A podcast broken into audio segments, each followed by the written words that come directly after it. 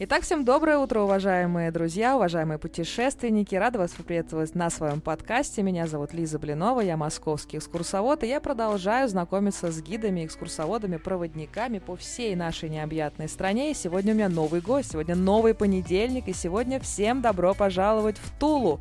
Тульская область, наконец-то, по многочисленным заявкам подключается к моему такому образовательному и просветительскому проекту. И сегодня у меня в гостях Татьяна Дроботухина. Татьяна, приветствую вас на своем подкасте подкасте. Спасибо огромное, что все-таки нашли время. Так быстро мы с вами синхронизировались, и наконец-то мы можем поговорить про этот чудный регион. Добро пожаловать! Спасибо большое за приглашение. Всем доброго утра. И надеюсь, что путешествие в Тулу вам обязательно понравится.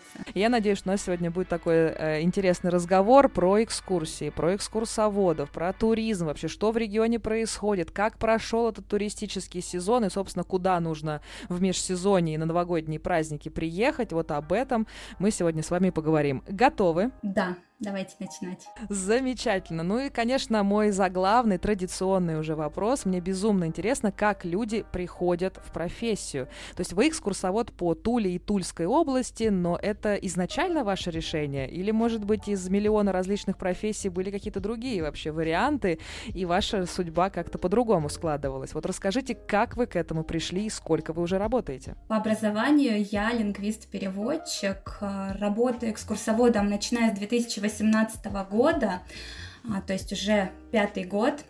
И на самом деле на последнем курсе университета я проходила практику в Российском союзе молодежи, и думаю, оттуда все началось. Ребята организовывали масштабные проекты а, для молодежи из стран БРИКС, ШОС, и а, одной из моих задач было знакомить молодежь из других э, стран а, с культурными ценностями и с историей России.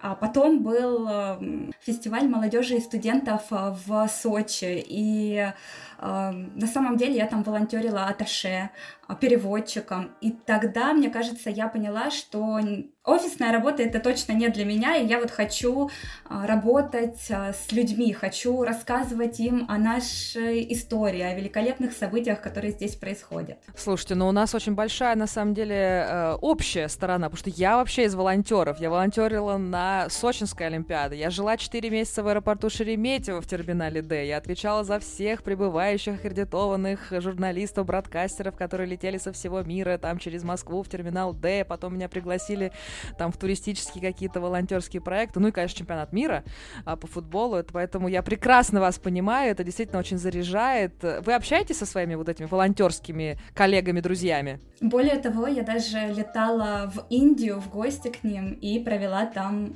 целый месяц. Друзья, волонтерство действительно объединяет, это прекрасная инициатива, сейчас это дело э, развивается, поэтому вот как я пришла, собственно, в туризм тоже с волонтерства, так, собственно, Татьяна, вы еще плюс один к этому большому классному сообществу, это действительно здорово.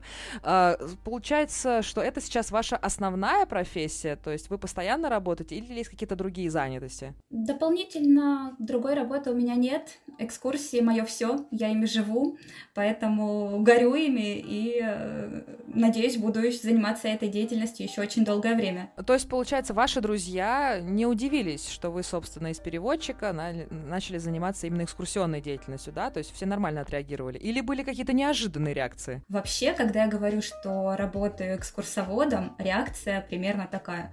О, понятно.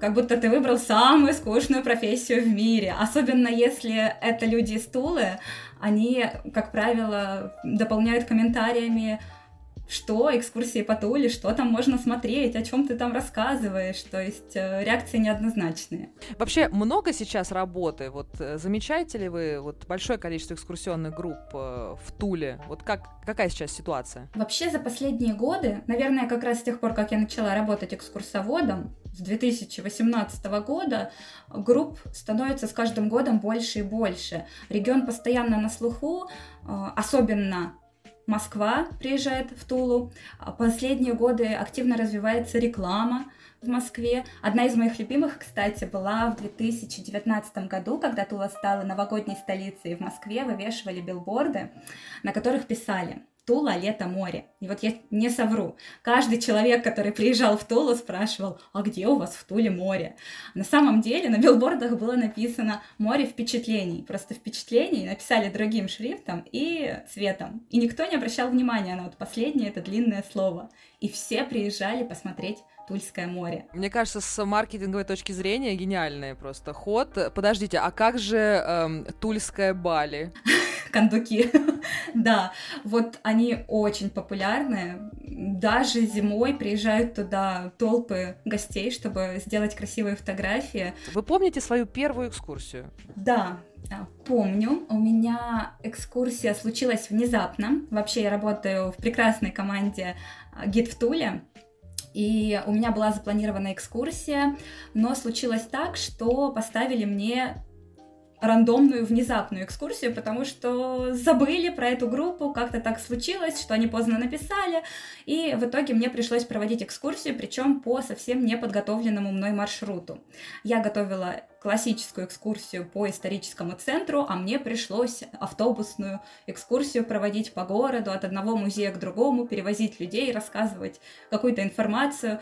А это была первая экскурсия. Я забыла даже то, что я знала, и мне было даже сложно сказать, как меня зовут, но в итоге я справилась и в целом поняла, что нет ничего невозможного. Экскурсанты поняли, что э, это для вас дебют? Они тогда сказали, что прекрасный экскурсовод был у нас и похвалили. Это была детская группа школьников, по-моему, им было около 11 лет, поэтому все прошло в довольно таком ярком формате. Ну, получается, вы проводите не только экскурсии, вы еще специализируетесь на квестах, да, то есть вот именно для такой аудитории, э, да, юной, это очень такой популярный сейчас формат. Да, я теперь могу козырять таким статусом, что я являюсь дипломированным квестологом, единственным в России. У меня есть диплом государственного образца даже. Квесты провожу абсолютно разные.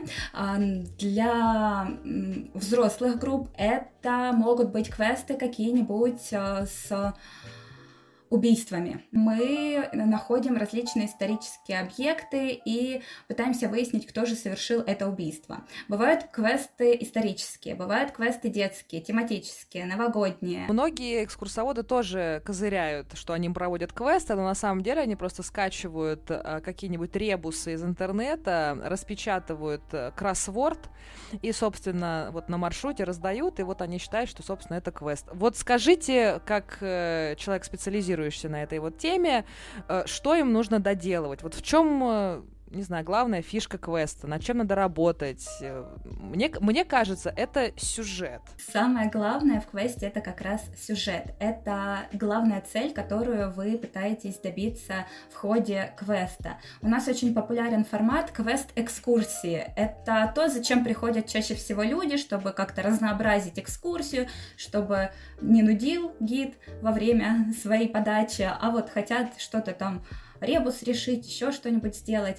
Но а, если мы говорим про квесты, то здесь, конечно, должна быть логическая цепочка, и одно задание должно приводить а, к другому, они должны быть все связаны, и, конечно же, по итогам а, люди должны понимать, что они прошли путь от и до и добились этой цели. Ну, давайте сделаем так. Я хочу сделать квест. С чего мне начать? Нужно начать с постановки цели и вообще сюжета. То есть нужно написать э, момент. Вообще мне помогает для составления квеста какие-нибудь мультфильмы, либо просмотр э, чтение книг. Э, например, у меня есть квест, э, в ходе которого мы ищем похищенную летопись. Этот квест базируется на э, сказке о левше. И кстати, есть современный прекрасный мультфильм, пятиминутный, а, небольшой ролик, который рассказывает о нашествии киберблох на Тулу. И а, вот его я тоже задействую в своем квесте. В начале его я показываю детям и рассказываю, что вот киберблоха прилетела в Тулу со своими преемниками и похитили великую тульскую летопись. И вот цель нашего квеста как раз-таки найти эту великую тульскую летопись и спасти Тулу, спасти ее культурное наследие. Класс! Киберблохи — это действительно очень интересно. Так, мы определили цель, мы как бы следующим шагом что делаем? Обозначаем какие-то э, точки на карте? Думаю, да. Одна из э, главных задач нужно определить точки, определить э, вообще локацию, где будет проходить квест, э, чтобы это было безопасная территория, идеально подходят для квестов пешеходные зоны, потому что, по моему опыту, даже взрослые игроки, участники настолько увлекаются процессом, что порой забывают о правилах безопасности и могут просто лететь на дорогу, не глядя на светофоры. Где здесь вот роль самого ведущего, вот ведущего экскурсовода, вот насколько он должен быть задействован во всей этой э, игровой теме? Главная задача экскурсовода на квесте не мешать.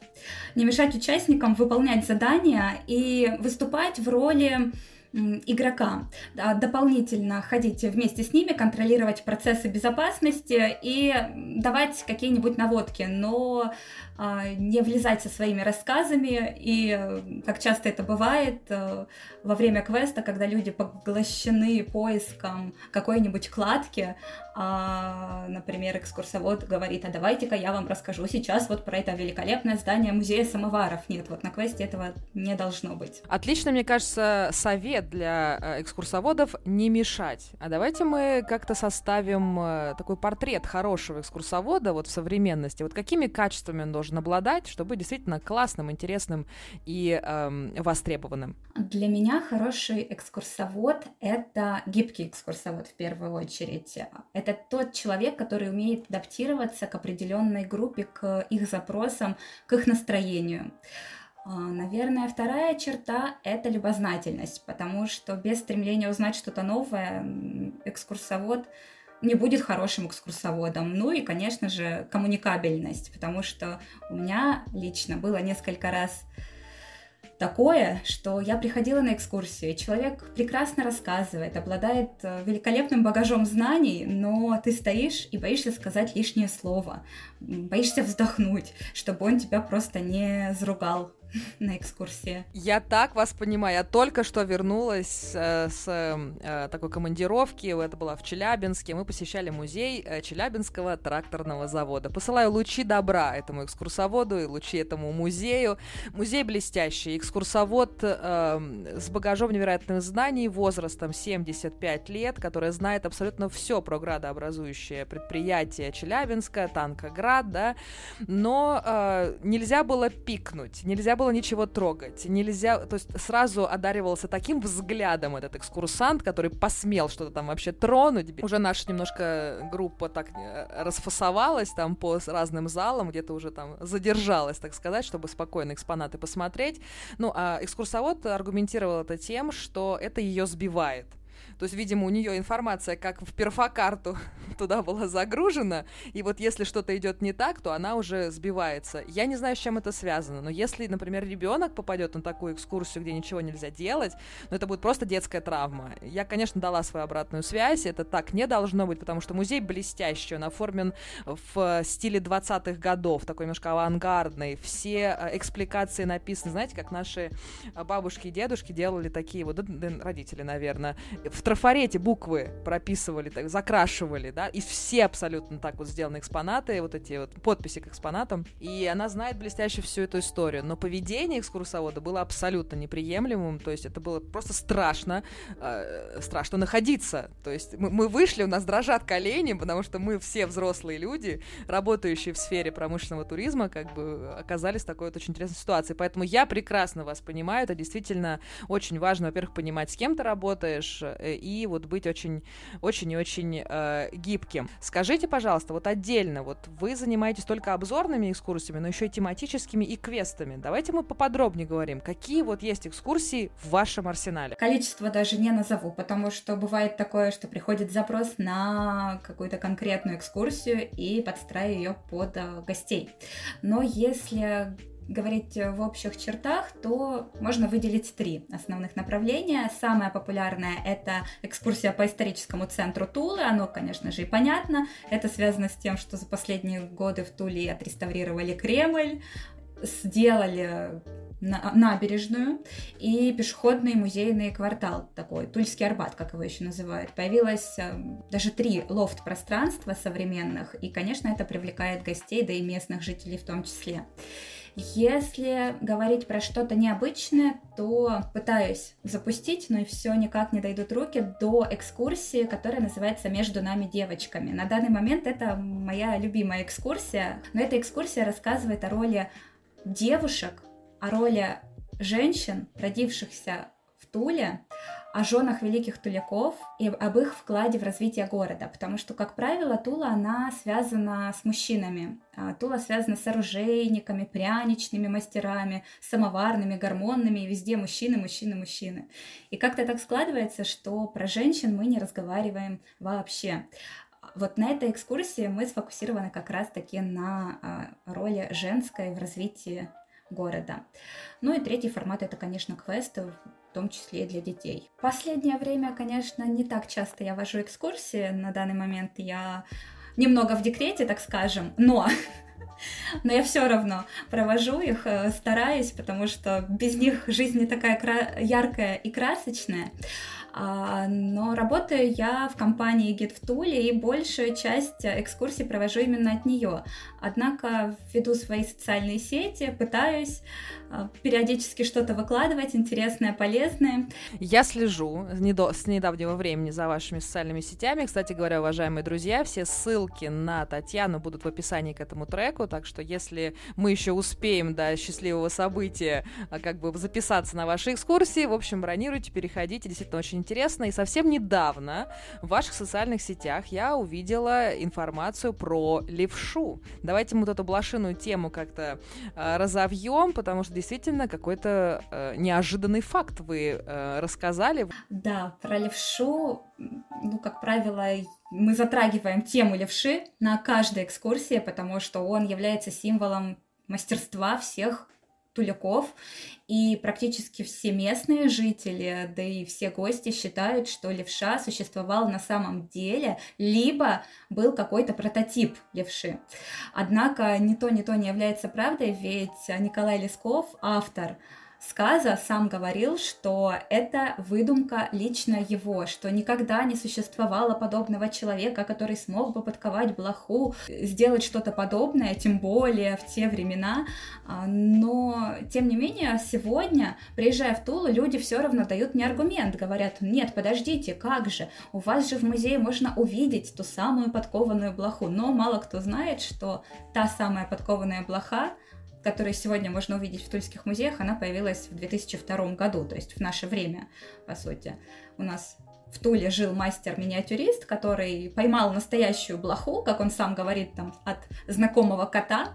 Тот ему одолжил, и он побрил этой блохе лапки и сделал подкову из чистого золота. Вот именно ее можно сегодня увидеть, а не ту самую подкованную когда-то левшой. Где ее можно увидеть? Она много раз переезжала. А, изначально она хранилась на территории Тульского Кремля в музее оружия, потом она хранилась на территории музея Старая Тульская аптека, и вот в этом году она наконец-таки переехала в свой собственный музей, который носит название Нимфозориум на пешеходной улице металлистов. Слово дня Нимфозориум. Прекрасно. Это слово, кстати, появлялось в сказке о левше, как-то забывается на самом деле, когда долго не читаешь эту сказку, но если открыть ее вновь сейчас, то мы заметим, что это слово встречается около 30 раз, наверное, в сказке, и именно этим словом называли блоху наверное, только со школьной скамьи помню суть э, как бы этого произведения, надо снова перечитать. Ну а вы, собственно, оставляйте комментарии, кто читал левшу и кто помнит это замечательное слово. Слушайте, а есть какие-то другие интересные тульские словечки, вот, которые часто употребляются, а, и можно даже туликата в, в толпе-то и узнать? Есть такое? Да, кстати, недавно я выпускала ролик на эту тему, и а, есть несколько словечек, э, по которым можно определить туляк коренной или нет. Чаще Чаще всего в Туле маршрутку называют лайн. Автолайн была такая м- организация. Контора была, да, да, да. Которая производила как раз таки маршрутки. И в Туле прижилось это по-другому даже никак и не называют, поэтому лайн — это ключевое тульское словечко. На лайне, на каком лайне можно доехать э, и так далее. По-другому не говорят. А второе словечко — тормозок. Оно часто встречается в различных шахтерских регионах, означает оно э, пищу, которую мы берем с собой, перекус. Третье — это ударение без 20. В Туле постоянно говорят без 20 12, без 20 11. И совсем недавно я поехала в магазин, а, шла по улице, ко мне подошла женщина и спросила, девушка, не подскажете, который сейчас час? Я говорю, без 20 11. И она мне говорит, а, видно сразу, понаехавшая.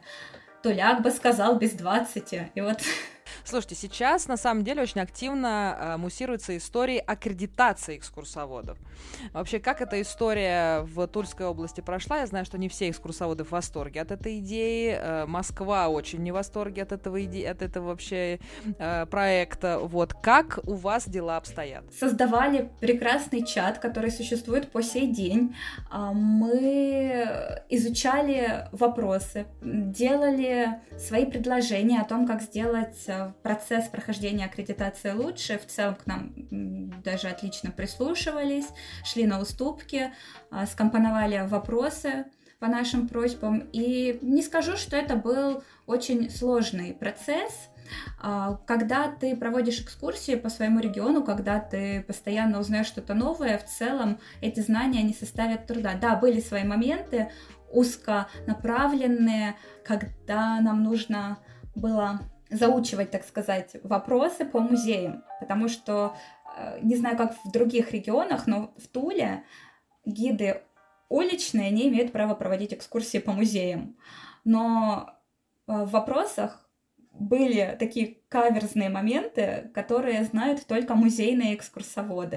То есть у меня вот один из вопросов во время аккредитации был, какая картина Васнецова висит на втором этаже в доме музея Поленова. И вот я на него не ответила, честно скажу. Для меня аккредитация при выборе экскурсовода не важна на самом деле. Однако я в этом году получила целых две аккредитации. Одну городскую, вторую для проведения экскурсии по Кремлю. Когда их не было, вопросы об аккредитации вызывали во мне дискомфорт я понимала, что ага, вот у меня ее нет, наверное, я какой-то неполноценный экскурсовод.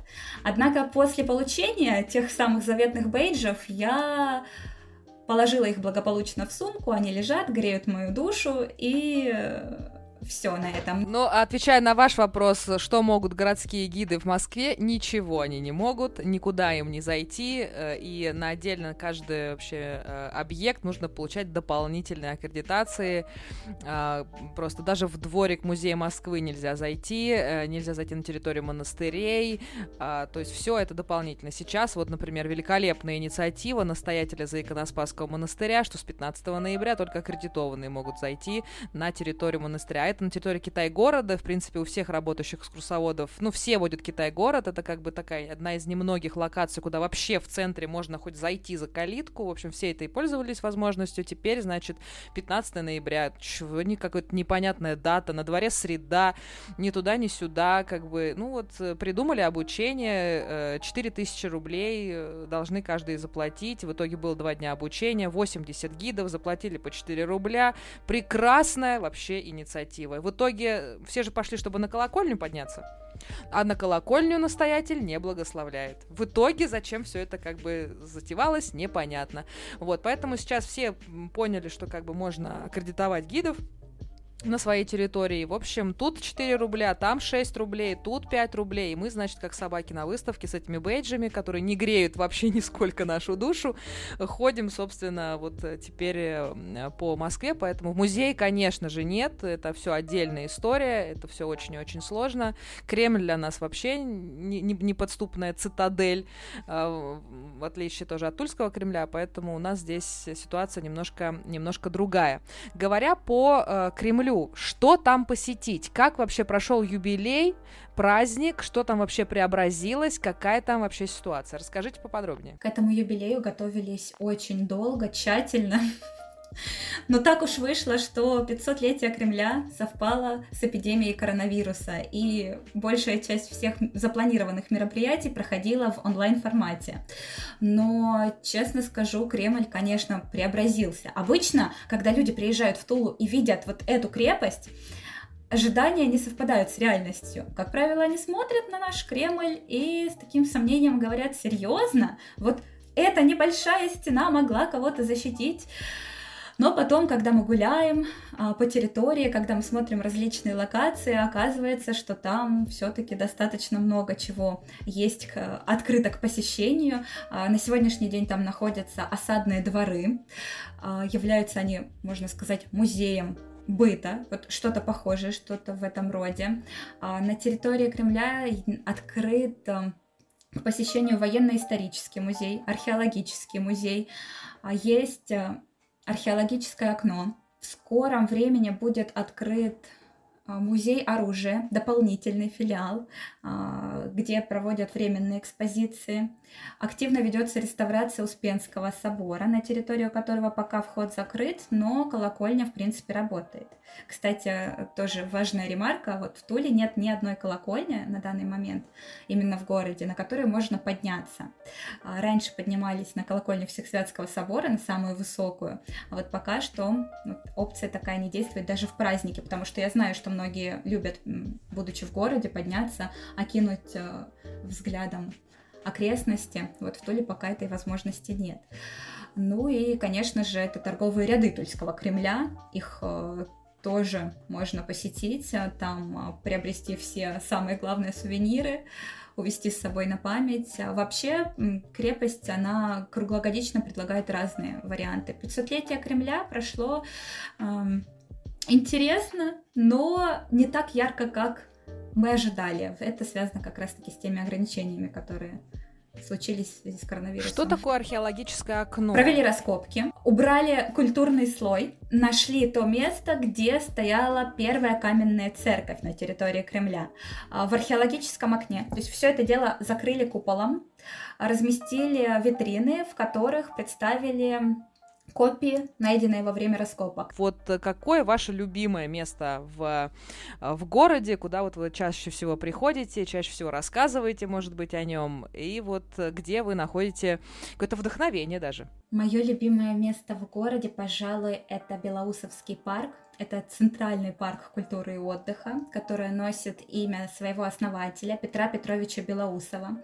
А, в этом парке есть тематический ресторан, который так и называется Петр Петрович. Даже не могу описать, почему оно является моим местом силы, но оно мне просто нравится. Когда я туда прихожу, я отдыхаю душой, отдыхаю э, морально и физически, вообще меня впечатляет история этого места, и, кстати, это одна из первых экскурсий, разработанных мной по парку была, потому что там бывали разли... различные известные личности, например, Есенин гулял по парку. А поскольку я выросла на улице Есенина, то как-то еще отсылочка к детству такая небольшая.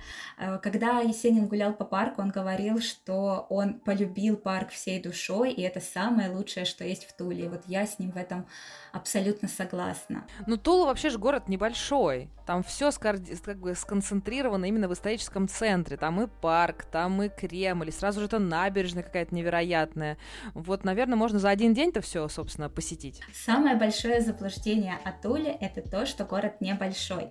Вообще Тула любит мериться а, размерами, датами. У нас а, вообще всегда каждый экскурсовод рассказывает о том, что Тула на целый год старше Москвы, а потом добавляет, что есть поговорка «мал городок да старше Москвы на годок». И вот все такие, ну, маленький город маленький. А на самом-то деле по площади Тула больше Санкт-Петербурга. Совсем чуть-чуть, но обошла, да. Официальная площадь Тула полторы тысячи километров квадратных. То есть это огромная территория, все самые главные достопримечательности собраны в центре, но музеев очень много, много локаций, которые можно посетить. Одним днем ограничиться очень сложно. Конечно, можно все быстренько пробежать, посмотреть, как правило, когда ты путешествуешь один без экскурсовода, я очень часто слышу а, в Кремле отголоски людей, которые просто идут мимо и говорят, да что тут в этой Туле смотреть, зачем мы сюда приехали на два дня, вон уже, считай, все посмотрели. Я сразу понимаю, что вот он просто сам пришел, посмотрел, не подготовившись заранее, и решил, что, ну вот да, смотреть здесь нечего. На самом деле, если спланировать отдых в Туле, а, первый день ну, его хватит только на то, чтобы ознакомиться с основными достопримечательностями, то есть погулять по центру, ну и посетить два, ну максимум три каких музея. А, музей самоваров, музей пряника, музей оружия. Если прям совсем постараться, можно еще впихнуть музей гармонии. Но это все вот за один день. А у нас же есть еще масса других музеев. У нас есть э, целая улица, на которой расположено огромное количество музеев. У нас э, около 60 штук их только в городе. Это и частные, и э, государственные музеи, и федеральные, в общем, очень-очень много. А, есть, эм, конечно же, такие локации, как Ясная Поляна, как Куликово поле, Поленово. Прекрасно развивается Тульская область, города, а, Адоев, Белев, кстати, Белевская пастила это тоже Тула. Обычно все знают про пряники, а вот про пастилу как-то забывают. А, поэтому одного дня точно мало. Слушайте, ну у вас там вообще комбо и самовар, с гармонию до Белевская пастила с пряником. Да что еще нужно для прекрасного времяпрепровождения? Действительно так. Э, музейная столица России. Я так понимаю, что большое количество им там сконцентрировано. Недавно открылась, если я не ошибаюсь, музей Рублева, э, Третьяковская галерея, да, вот сейчас вот музей, музей оружия, то есть какие-то филиалы именно столичных музеев. В общем, действительно, улица металлистов, да, сейчас это очень э, такое приятное для меня слово, учитывая мою непосредственную там занятость. Она превращается в такую музейную, да, вот такую прекрасную прекрасную прогулочную зону с большим количеством таких классных объектов и различных гастрономических пространств. Вот давайте как раз про еду-то мы с вами немножко и э, поговорим. Кроме пряника, кроме пряника, что попробовать и куда сходить? Очень часто, приезжая в Тулу, люди говорят, ой, я не люблю тульский пряник. Но хотим мы попробовать, например, что-то эдакая, тульская. На самом деле Тула, ну, она практически та же Москва. Мы находимся совсем близко, и, конечно, у нас здесь э, кухня похожа. Но, но в Туле можно попробовать, например, кофе со вкусом тульского пряника. Можно попробовать суп со вкусом тульского пряника. Десерт со вкусом тульского пряника. Более того, здесь продают даже пиво со вкусом тульского пряника. Если мы говорим не про пряники, то конечно же, суворовские конфеты, великолепные, ореховые, желейные. А, в тульских кофейнях это анковский пирог, лимонный пирог, изготовленный по рецептам Софьи Андреевны Толстой. Поэтому, приезжая в наш город, конечно, можно попробовать и такие изысканные вещи, ну и, конечно, посетить а, гастрономические места. В основном они располагаются на пешеходной улице, либо в лофт-пространствах Искра, Арка, ликер Колов. Вот давайте как раз поподробнее про них. Что это за пространство, что там можно делать, какая там вообще программа? Самая первая, которая, которая появилась э, на территории Тулы, это ликер Колофт было оно открыто на территории бывшего ликероводочного завода. Его очень гармонично переделали под а, пространство с а, ресторанами, кафе, магазинами, танцевальными заведениями. Оно более популярно среди жителей Тулы, потому что находится, так скажем, не в туристической зоне. Вторым пространством стала Искра. Она как раз-таки популярна, в самом центре находится, и, естественно, там а, большая проходимость, там множество ресторанов открыто. Самое главное, что можно сделать в этих пространствах, сделать фотографии, красивые фотографии, потому что когда ты оказываешься вот в этих местах, то как будто бы удаляешься от а, проезжей части, от вот всех этих дорог, суеты, и гуляя по этим пространствам, ты как будто бы оказываешься в каком-нибудь европейском городке. И самая последняя, которая появилась у нас не так давно, называется Арка, тоже находится совсем в центре, а, прям недалеко от Кремля. Идти туда буквально три минуты и э, тоже рестораны, кафе. То есть поясните для тех, кто ни разу, может быть, не был в таких э, пространствах, э, это на базе уже остановленного предприятия, да, в таких индустриальных районах открываются такие вот заведения, и там есть еще какие-то даже элементы современного искусства, верно? Чаще всего да. А, там пытаются открывать театры, какие-нибудь э, зоны, но в Туле так получилось, что э, не на территории даже индустриальных локаций открываются такие заведения, пожалуй, только ликерка Лофт. А вот, э, например, Искра была открыта на территории бывшего епархиального женского училища. Э, Арка открыта на территории бывшего Филипповского магазина. Я думаю, что практически все москвичи знают купце Филиппове. Ну, собственно, да, филипповские булочки, филипповские саечки, да, кто их, собственно, не знает, мне кажется, все наши коллеги про экскурсии, не знаю, на Тверской, они их обязательно, обязательно рассказывают. Так что, да, знакомы. А, расскажите поподробнее про э, такое э, место, как Октава. Прекрасное место, обожаю его. Тоже современное пространство. На самом деле это завод, который производил и производит микрофоны. Очень часто, приезжая в Тулу, люди спрашивают про музей станка, расположенный на территории этого завода. Но это больше, чем просто музей, больше, чем просто завод. Сегодня это пространство, где проводят а, мероприятия, где расположена библиотека а, современная, где проходят выставки постоянные. Вообще локация невероятно а, замечательная. Обязательно рекомендую к посещению всем, кто будет в Туле. А, у нее интереснейшая история у этого завода. На самом деле Октава славится ну, в первую очередь тем, что в микрофоны, сделанные на этом заводе, сам Юрий Гагарин сказал «поехали». То есть это невероятное событие. А, в микрофоны, сделанные на заводе Октава, выступал Мерлин Мэнсон, группа YouTube, группа Radiohead. Октава — это не единственный завод, который выпускает микрофоны, кстати. В Туле есть целых два завода. Помимо Октавы у нас есть э, прекрасный завод, называется он «Союз». Помоложе Октавы, Октаве практически 100 уже лет насчитывается, а вот Союзу чуть больше 10. Э, так случилось, что 10 лет назад основатель этого завода Павел Баздарев поехал на концерт своей любимой группы Brazzaville и познакомился с солистом, с Дэвидом Брауном. И как-то так случилось у них дружба, и они решили организовать э, завод на территории Тулы, который здесь и появился. И сегодня микрофоны этого завода, они популярны во всем мире.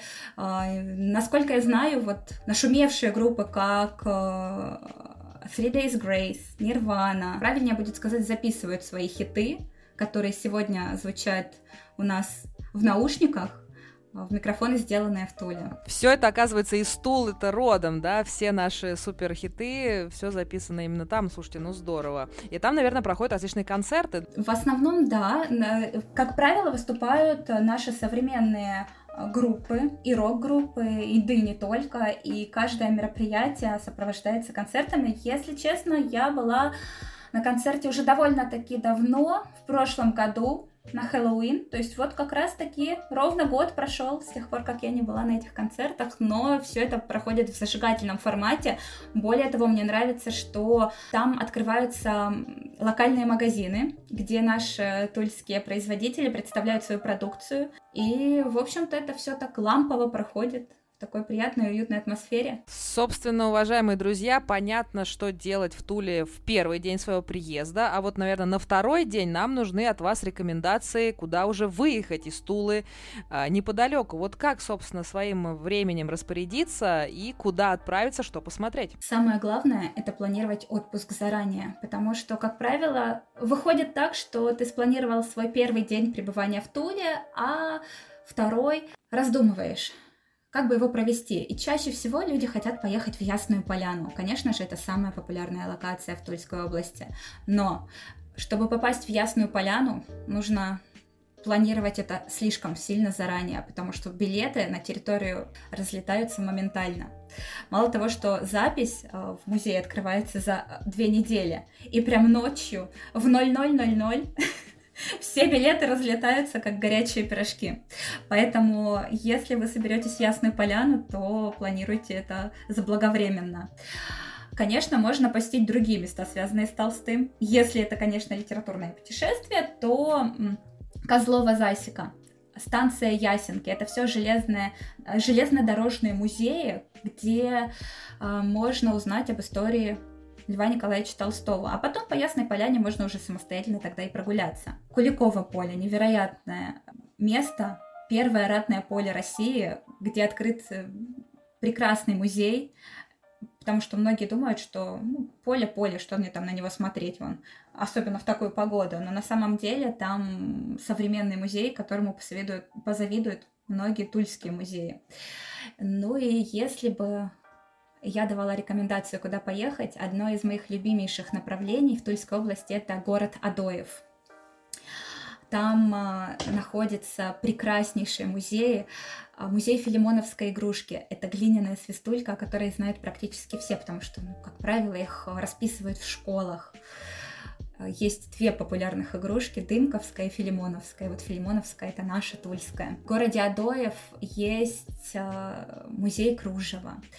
Даже открылся пару лет назад там отель то есть туда можно отправиться с ночевкой, спланировать, например, свою поездку, посетив по пути прекрасное село Крапивну. Там открылся тоже прекраснейший музей. И вот посетить Крапивну, остановиться в Адоеве и на следующий день, возможно, даже доехать до Белева. А фестиваль Крапивы это не ваше? Оно. Ан- оно. На самом деле в Крапивне проходит э, ежегодно этот фестиваль, как в Туле фестиваль пряника, так в Крапивне фестиваль крапивы. И на этом фестивале можно попробовать э, все из крапивы. Пирожки, супы, чаи, настойки. Обязательно к посещению. Э, продолжение гастрономического путешествия по Туле. Но у меня вопрос на самом деле про Куликово поле. Вот я сталкивалась с отзывами коллег, которые говорят, что этот вот музей чересчур интерактивен, и вот за этими взлетающими экранами, интерактивными плазмами теряется сам рассказ, сама история. Вот как вы можете им ответить, вот этим всем скептикам? Мне кажется, это дело личного восприятия, потому что в разговорах с коллегами я тоже всегда задаю этот вопрос, а как вам, какой музей вам ближе? Как вам больше нравится такой классический музей с рассказом э, у одного объекта по 20 минут или интерактивный? И настолько разные ответы поступают, что тут нужно судить только по личному ощущению, потому что для меня музеи а, и восприятие информации, оно в принципе происходит через интерактив. Мне нравится, когда все это взлетает, когда такие яркие впечатления.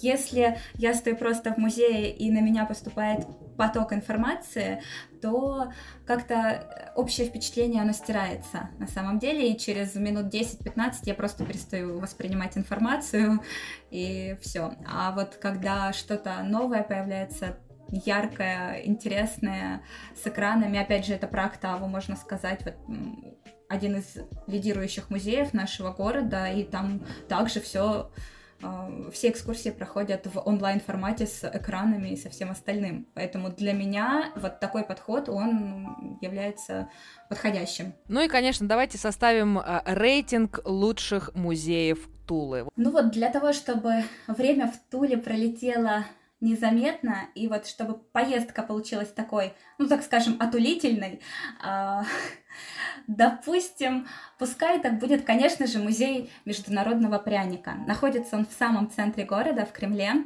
там проходят мастер-классы по изготовлению пряника. Конечно же, это музей станка, музей гармонии деда Филимона, экскурсии там проходят как концерты. Ты как будто бы пришел на настоящий праздник, и вот для тебя выступают гармонисты и рассказывают тебе еще историю. В общем, очень здорово. Мне очень нравится музей Добродей.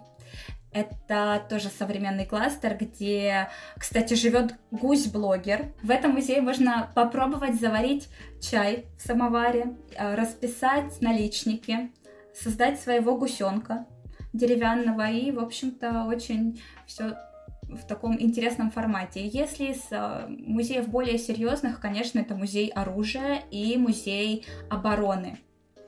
Музей обороны открылся пару лет назад, и в нем пока что это единственный музей, проходят иммерсивные экскурсии. То есть это не просто экскурсия, а еще и представление перед тобой. Принимают участие там экскурсоводы в специальных нарядах и рассказывают и показывают о том, как выглядела Тула в годы обороны. В общем, рейтинг понятен, и музейное, и гастрономическое, и действительно живописные места связаны не только с Левом Николаевичем Толстым, а может быть еще с какой-то исторической личностью. Вот как-то Тула сразу Толстой. А может быть есть кто-то еще? Вересаев. Викентий Вересаев — это человек, который тоже был писателем и по совместительству был э, врачом. У него есть произведение «Записки врача». Очень многие э, доктора, так скажем, знают о нем, слышали, и сам Лев Николаевич Толстой просил Вересаева стать его личным лечащим врачом. Однако Вересаев отказал, сказал, что он недостоин такого человека великого лечить. Глеб Иванович Успенский, тоже из писателей. Для меня если вернемся к моей экскурсии между нами девочками, то я бы хотела включить в этот список даже не самого Вересаева, а вот его маму, Елизавету Петровну Смедович-Юницкую. Это женщина, можно сказать, меня вдохновляет, потому что она стала первым человеком, открывшим детский сад на территории Тулы и Тульской области, и третья по России. И более того, она включала в этот детский сад подход фребелевский, как популярно говорить. То есть Фребель, он а, запускает такое понятие, что дети — это цветы жизни, а девушки, которые их воспитывают, — садовницы. И вот она впервые в Туле а, принимает эту технологию, так сказать, и воплощает ее в своем детском саду. Ну, это самое главное, чтобы понимать, что не только Толстым единым Тульская земля славится, поэтому нужно такой дополнительный research, что, собственно, э, и делать. Собственно, спасибо огромное, Татьяна, за такую очень интересную такую грамотную беседу про такой разносторонний регион. Действительно, всем добро пожаловать в Туле. Я напомню, что все контакты Татьяны будут в описании к этому треку. Ну и, конечно, эм, желаю вам теплых ног, светлой головы, новых маршрутов, благодарных туристов, чтобы все было хорошо. И до новых встреч! Спасибо большое за приглашение. До свидания.